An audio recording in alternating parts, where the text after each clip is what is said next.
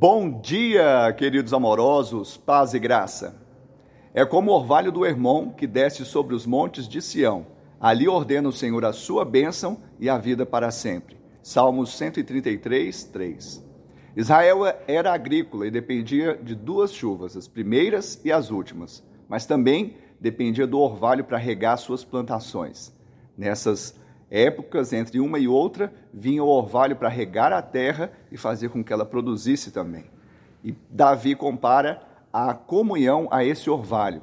E o orvalho significa a palavra de Deus, não a letra, mas o Espírito de Deus vivificando a igreja, o seu povo, que pode encorajar um ao outro e vencer e frutificar até o dia de Cristo. Que assim seja na sua vida, que assim seja na minha vida e o Senhor seja glorificado em nome de Jesus.